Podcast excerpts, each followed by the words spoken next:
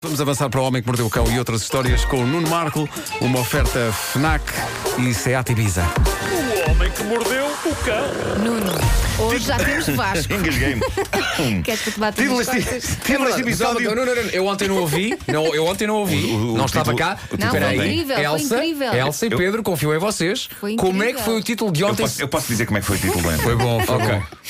O, o título de ontem foi o seguinte: Pouca coisa de jeito, mas servida com o talento contador de histórias de um dos grandes comunicadores da rádio portuguesa. Portanto, ah, E tu perguntas, mas foi o Marco que fez? Foi, foi. portanto o, que, é- o que é- o que é- o que é que eu te prendo aí? Ah, digamos que apostámos fortemente no Uh, autoelogio, Sim, sim. Na pondo um hipérbole. bocado de lado a qualidade do próprio título, não é? Claro. E, e das histórias em si? Mas das Mas histórias o em de si. hoje é bom, o de Ah, hoje é? é? bom. Título deste episódio: Ideias para o Natal, envolvendo barba e a seiva da vida. Isto se o joelho aguentar. Boa. Aí está, não é? Bom, ah, antes de mais, eu estou em pulgas porque a seguir este programa vou deitar as mãos ao livro comemorativo dos 10 anos da caderneta de cromos e amanhã já tenho para os meus caros colegas. Eu sei que vocês sonham em possuir esse livro. De qual, de qual, desculpa? 10 anos da caderneta de cromos. Que é isso? Eu sei que tu queres muito isso. Caderneta de cromos. Trata-se. É um compêndio colorido de capa rija. É ah, da, é da Panini? N- Não, não é, não é. É da objetiva. Uh, está mesmo quase nas lojas e, para além de ter o conteúdo dos dois livros anteriores, tem 15 cromos nunca antes publicados e tem uma introdução nova escrita por mim. Não consegui arranjar ninguém para fazer o prefácio, tive que ser eu a fazer. é Uh, muito es- bom. Escrita por mim e que, atenção, é um texto surpreendentemente introspectivo e emocional. Porque eu sei, eu sei que as pessoas olham para mim e dizem: Olha o palhaço, mas um palhaço Também tem chora por sentimentos. dentro. E chorar por dentro é tramado, que a pessoa Tramado. fica, fica a escorrer lágrimas, Calagado. fica com azia. Bom, ah, pessoas de barba. Ficas com lágrima nos rins? Sim, sim. Pessoas de barba, atenção, este Natal há um enfeite só para nós. Eu não sei se me posso incluir nisto, porque a minha barba não é suficientemente frondosa para aguentar isto, mas eu acho isto soberbo. As Beard Lights são luzes de árvore de Natal, especialmente concebidas para ornamentar uma barba. A ideia, no fundo, é durante a temporada natalícia fazer da barba uma pequena árvore de Natal que vai connosco para todo lado, na nossa cara. Sabe que eu já Oh, ouvi isso é Pedro, no ano aquilo- oh, passado? Nuno, eu tenho, tanta- tanta- tenho tantas perguntas. Antes de mais, as luzes ligam-se. Ligam, claro. Onde? É um, é um fio, tem uma bateriazinha, é um fio com 18 nanoleds eh, das mais variadas cores e pisca. E tem uns clipes para Por vender aos favor, pelos. tem música ou não? Não sei, Eu acho adoro que não, luzes não, isso com acho que não, música. acho Olha, que mas não, também acho há bolinhas, não é? Que eu, eu lembro-me de ter visto isso também Eu já acho no que- ano passado. que não. Eu acho que podes, podes usar eh, qualquer tipo de bolinhas. É péssimo isto. Ok.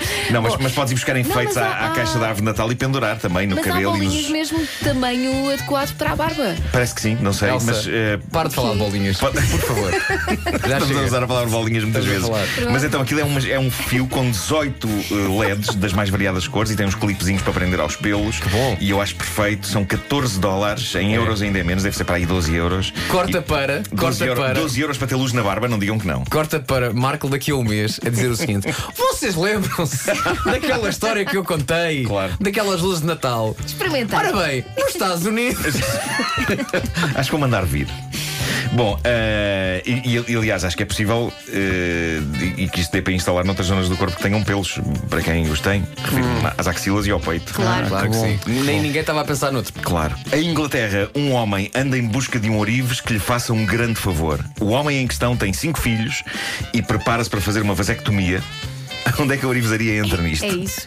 Pois bem, ele quer muito imortalizar o seu sêmen vivo numa joia para um colar ou um anel que ele pretende que seja, e passa a citar, um presente divertido para oferecer à esposa no Natal. Claro que sim. Ele lançou este pedido na internet, mantendo o anonimato para não estragar a surpresa, e diz que está disposto a gastar até 1500 libras, o que em euros dá 1000 1700 euros. Eh, mais coisa, menos coisa. E diz ele que há um mês que está à procura de um ourives que lhe faça isto, mas que até agora nenhum alinhou. Eu estou a tentar colocar-me na pele deste senhor, estou a imaginar-me a ir a uma ourivesaria na parede. Ali, há uma ao pé da estação, com um frasquinho na mão. Bom dia, senhor Ourives. Eu tenho aqui uma amostra do meu sêmen e não estou a imaginar que a conversa pudesse passar deste ponto.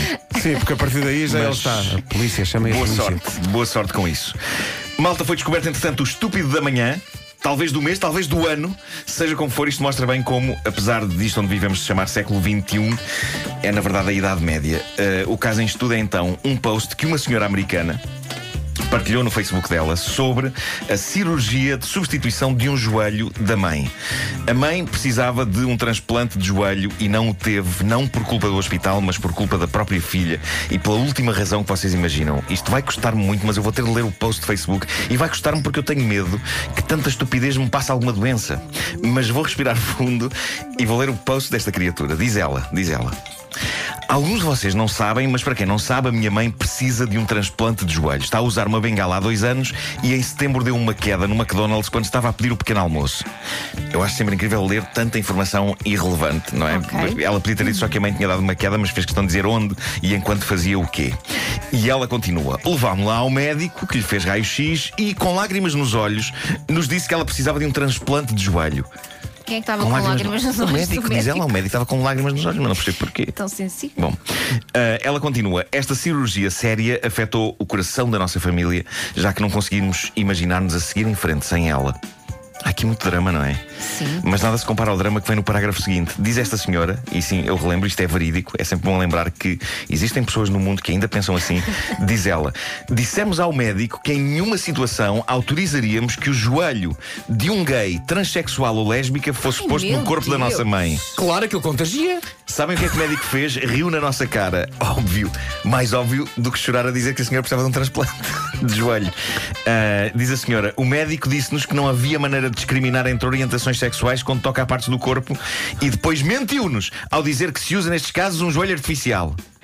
Ou seja, esta senhora, para além de toda a estupidez sobre a orientação sexual de joelhos, não percebe também que não substitui um joelho por um joelho vindo de outro ser humano. E achou que o médico estava a mentir quando lhe disse que era artificial e que o mais certo era meterem na mãe um joelho gay. O post do Facebook acaba assim: recusámos a cirurgia. Não podemos arriscar a mãe ficar com uma parte do corpo de um gay ou de uma lésbica. Que estupidez. Estamos a procurar a opinião de outros médicos e o conselho do nosso padre. Claro, para transplantes de joelhos não há como um padre, não é? Claro. A senhora diz ainda: para onde vai o mundo? Exato, é a pergunta que É, a nós fizemos, pergunta que não se é? impõe é essa. Para onde vai o mundo? Isto é uma das maneiras como os trans-homossexuais, que é uma palavra que ela inventou, Os quem? os trans-homossexuais e os homossexuais se estão a espalhar. É verdade, minha senhora. É. Também tem Nunca uns- me enganaram. Um Um joelho de cada vez, não é? É assim que o mundo vai acabar. Conquistar o mundo. joelho de cada vez é ótimo. Conquistando o mundo, um joelho de cada vez. É, pá, sim, senhor. Qualquer dia o filme. Mas é, não deixa de ser engraçado pensar nesse conceito de alguém que só tem- não é gay, mas só tem uma parte do corpo que é. Sim, sim, sim. E logo sim. o joelho. Epá, e de repente começa a tocar o I Will Survive e, o jo- e ela começa a dar à perna tipo, É, que não é é? isto? É. Que é isto? Já, já chega aqueles tempos em que sentias na articulação que o tempo ia mudar. Agora, assim, agora- eu, sinto- agora é diferente. Eu Sinto sinto bem gay. homossexualidade. Eu sinto bem gay. Vem aí a homossexualidade. O homem aqui o meu joelho. O Homem que Mordeu o Cão foi uma oferta FNAC onde se chega primeiro a todas as novidades e Seat Ibiza. Agora também na Unstore by Seat das Amoreiras. O tempo está a mudar. Vem a homossexualidade. Esta vai ser a primeira música que vai tocar na comercial depois das notícias, mas eh, para já está pronta a Ana Lucas para avançar.